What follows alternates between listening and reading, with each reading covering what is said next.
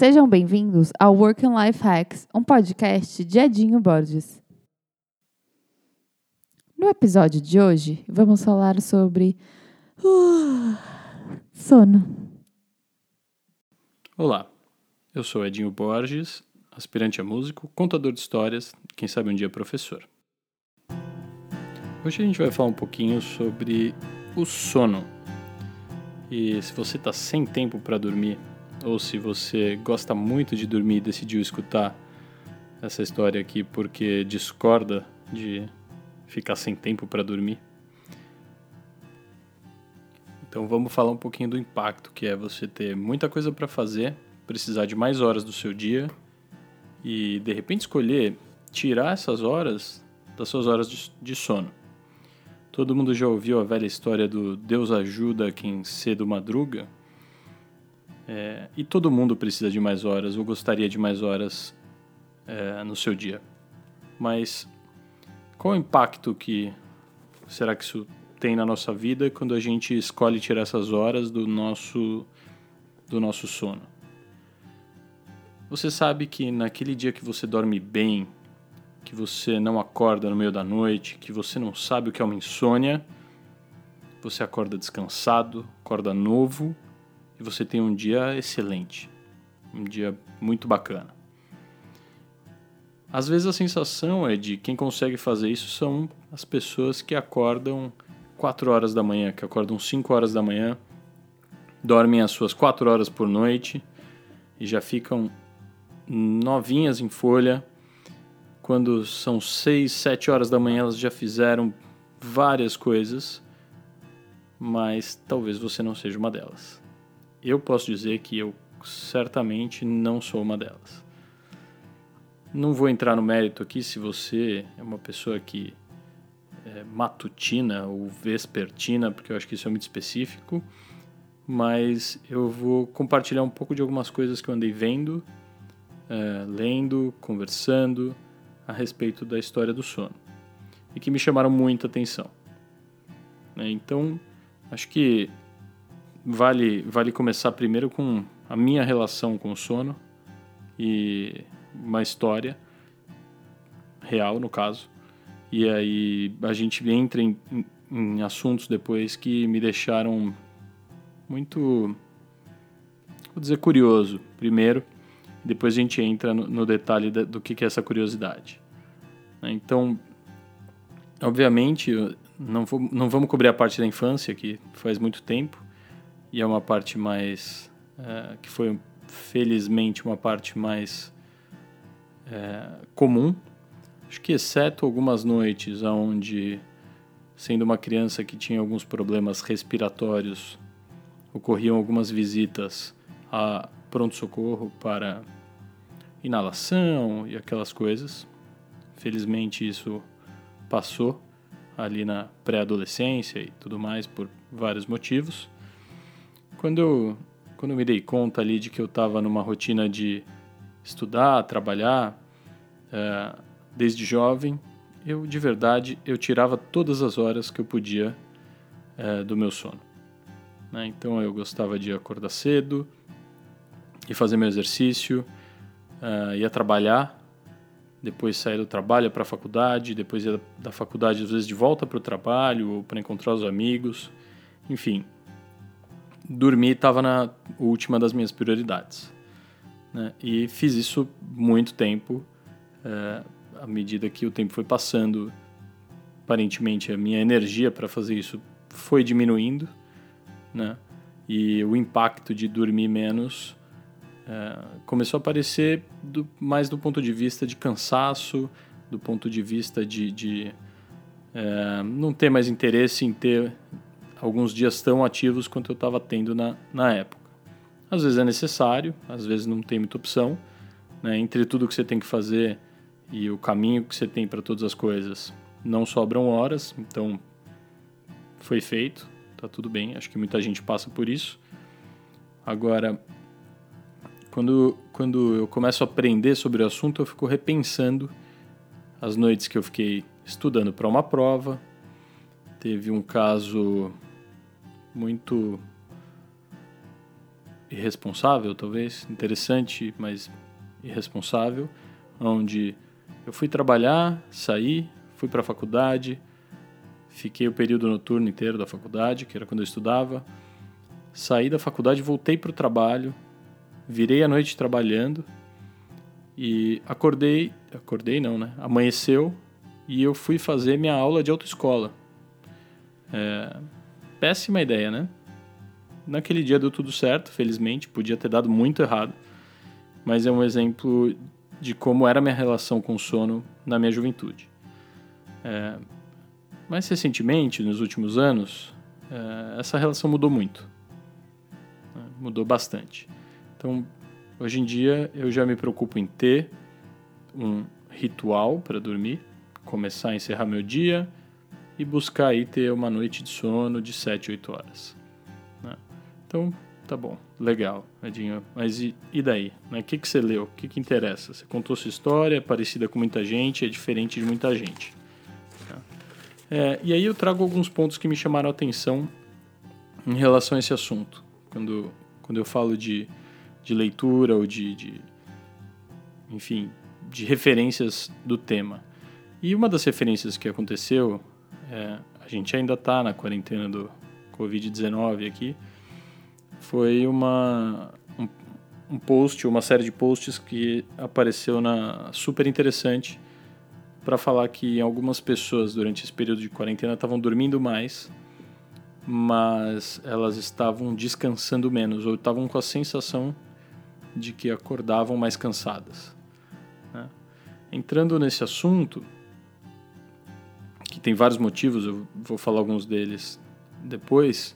Outro tema que apareceu é daquelas pessoas que não dormem durante a semana e reservam o fim de semana para dormir e recuperar esse sono. Né? E aí, mais à frente, é, conversando com a, com a minha esposa, que está lendo um livro muito bacana, que se chama Por que Nós Dormimos, né? de, um, de um autor que se chama Matthew Walker, é, começou a trazer alguns insights interessantes e esse virou um assunto de debate nosso aqui, que eu vou levar para você. Né? Então, primeiro, de que essa história de que as pessoas estão dormindo mais é, pode ser verdade, mas que com tanta coisa na cabeça, as pessoas estão também sonhando mais. E aí elas estão sonhando mais e elas estão tendo uma atividade muito grande durante o período do sono. Você fala, não, mas está dormindo, o que, que é uma atividade?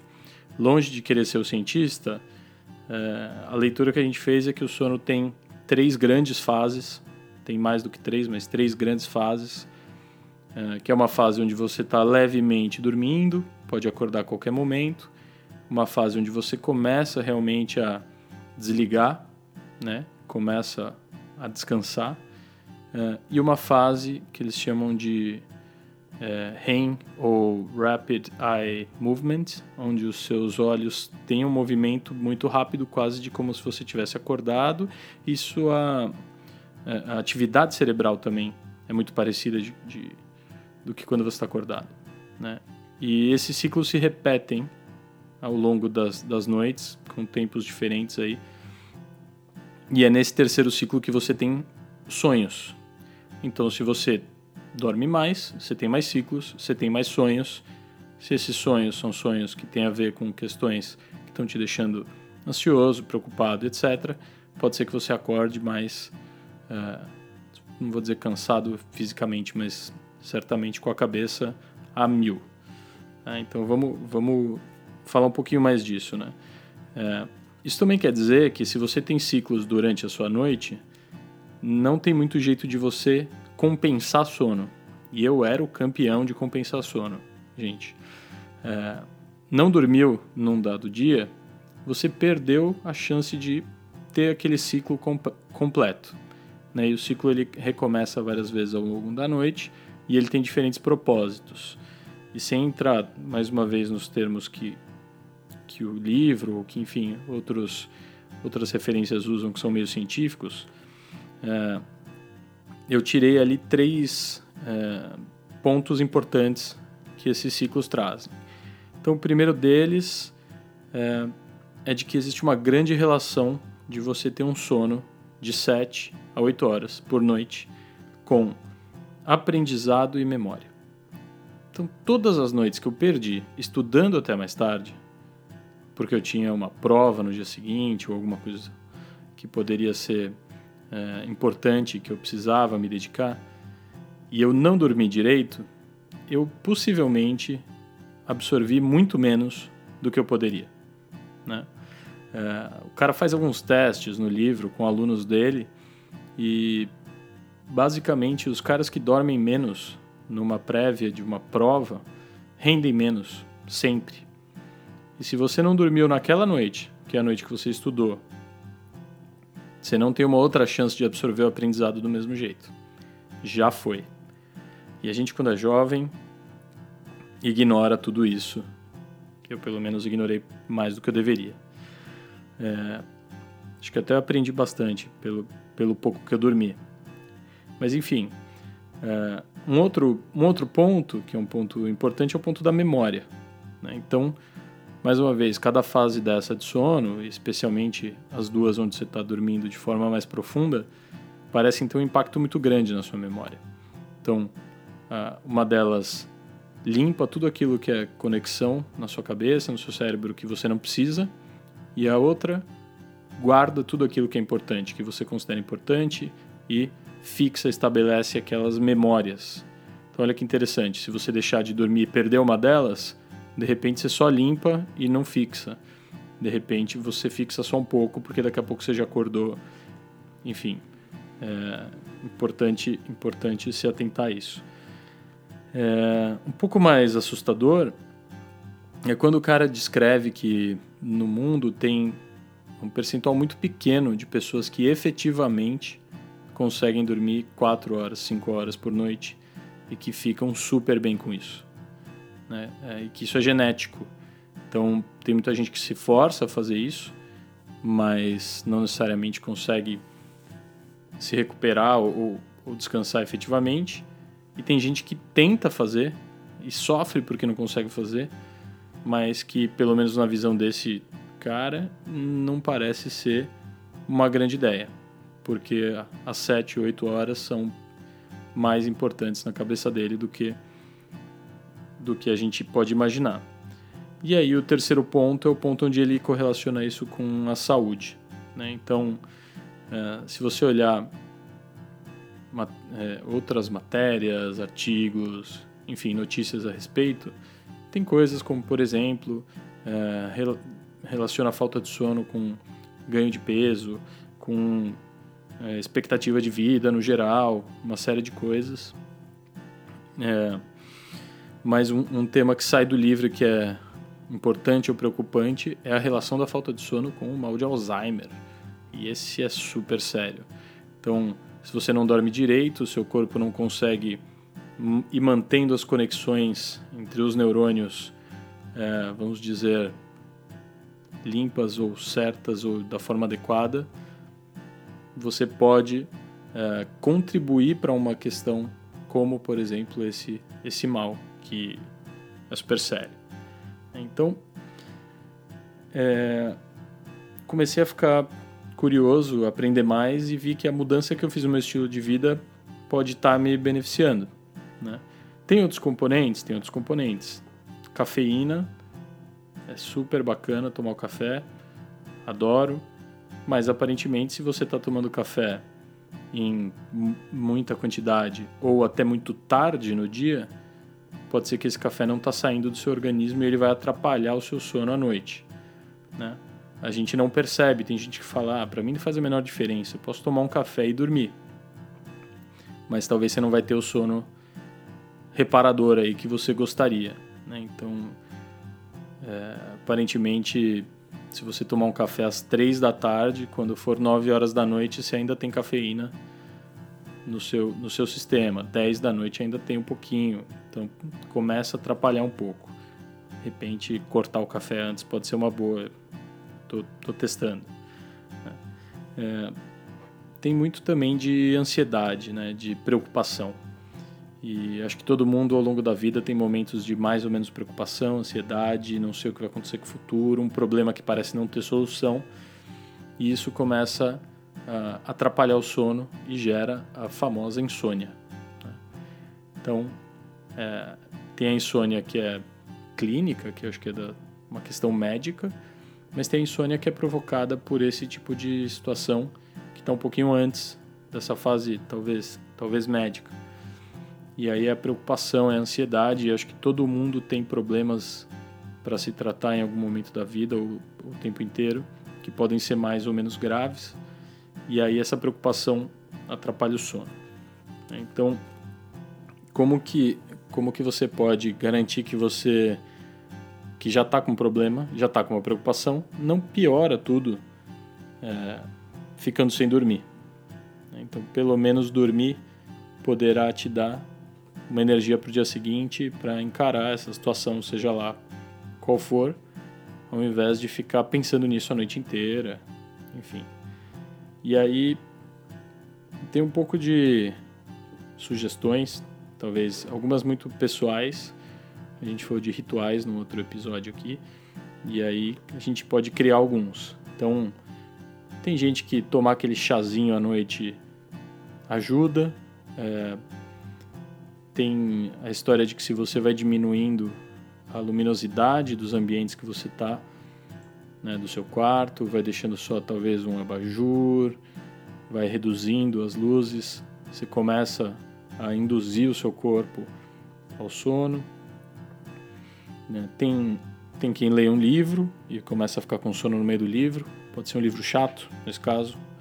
Né? Tem gente que ouve um podcast que o cara fica falando sozinho, fica com sono, de repente começa a dormir. Né? Nesse caso ia ser uma honra. É, mas criar ali um ritual de, de, de sono onde você vai encerrando o dia para que o sono venha e não o contrário, e não esperar que o sono venha para encerrar o dia, né? E não é, se você assiste TV e fica acordado, talvez você não deva assistir. Agora tem gente que assiste TV e dorme, então pode ser que seja bom. Então pensa nisso. É, acho que a ideia é você começar a relaxar, você começar a finalizar o seu dia, você descansar. Então, vê qual é a sua relação com o sono. Né? Se você está sem tempo para dormir, quanto que essa falta de tempo que pode não estar tá atrapalhando o teu dia seguinte. É, eu, eu, brinco que o dia seguinte começa na noite de sono, pelo menos comigo mesmo. Então eu vou começando pensando em quanto quanto eu posso me organizar para dormir para que o meu dia seguinte, se ele for importante, ele seja um dia bem sucedido, ele seja um dia bacana. Tá? Pensa nisso. É, compartilha aí essa ideia com quem você acha que está sem tempo para dormir ou dormindo muito pouco. E bom descanso. E se você chegou até aqui, você merece uma recompensa. E a recompensa que recebi de sugestão aqui para deixar para vocês é uma indicação de uma música. E a música de hoje é é uma música do Bon Jovi. Vou ver se é uma música aqui acho que é boa ou não. E que se chama I'll Sleep When I'm Dead. Né? Uh, vê a letra, vê como ele ignora o fato de que ele precisa dormir. E não faça igual a música. Tá bom? Tem vários com esse assunto, mas acho que essa tem uma letra interessante. Aproveite, obrigado e até a próxima.